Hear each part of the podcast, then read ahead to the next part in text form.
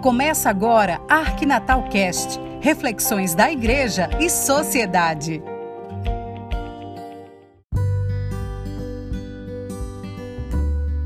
Olá, pessoal, mais uma vez aqui nesse podcast aproveitando este momento hoje para falarmos um pouco de perdas. Nós estamos vivenciando um período muito grave, né, de crises, e a gente diz muito assim que em tempo de crise a gente tira esse S e fica CRI.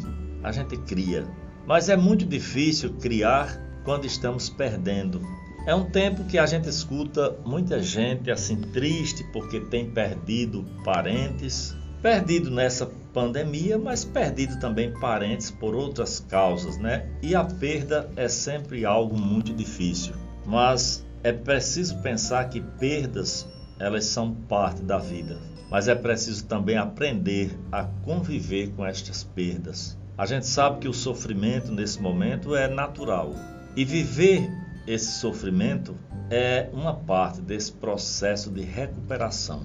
Perder alguém, perder um parente, um ente querido, a gente sofre, mas precisa de passar pela recuperação dessa dor. A dor da perda não deve impossibilitar nenhum de nós de continuar a viver e a prosseguir com as nossas experiências. E para a gente conseguir lidar com essa dor, a gente precisa melhorar nossas habilidades, principalmente as habilidades socioemocionais. É preciso estar numa sociedade, é preciso estar emocionalmente equilibrado. Eu aproveito muito esse podcast de hoje para dizer a você: não negue a dor da perda. A gente sabe que dói, mas é preciso aceitar esse sentimento, essa frustração de perda, esse vazio, tudo isso que está envolvido em torno dessa dor, dor de perder alguém. Mas é bom pensar também que antes de ser uma perda, talvez seja um ofertório, seja algo que estamos ofertando a Deus, o que temos de mais sagrado. Quando a gente doa a Deus aquilo que nós temos de mais sagrado, parece um, um alívio no nosso corpo e na nossa alma. Mas sinta essa dor, chore se sente tristezas, não, mas não se entregue a pensamentos pessimistas. Não guarde tudo só para você. Isso pode até provocar muito mais angústia, muito mais sofrimento.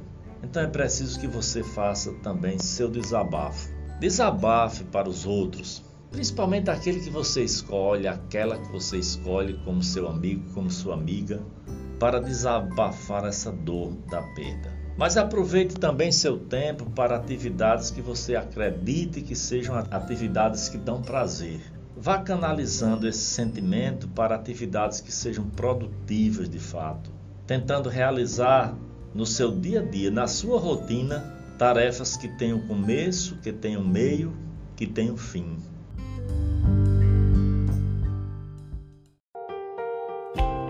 Você está ouvindo o podcast da Arquidiocese de Natal, o Arquinatal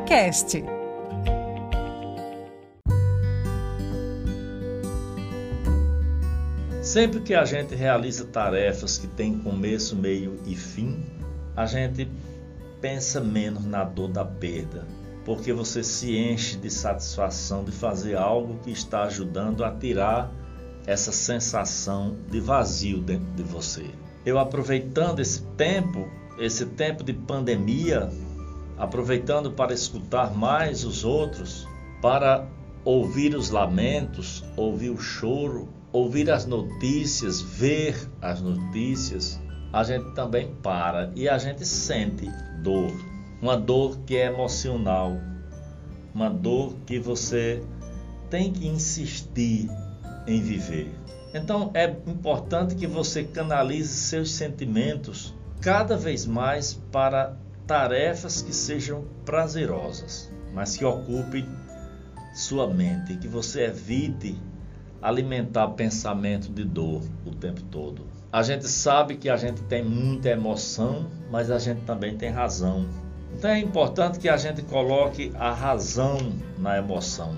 Porque depois que a gente aceita os sentimentos e vivencia de forma saudável, a gente desenvolve mais esse pensamento racional e não fica idealizando o que foi perdido.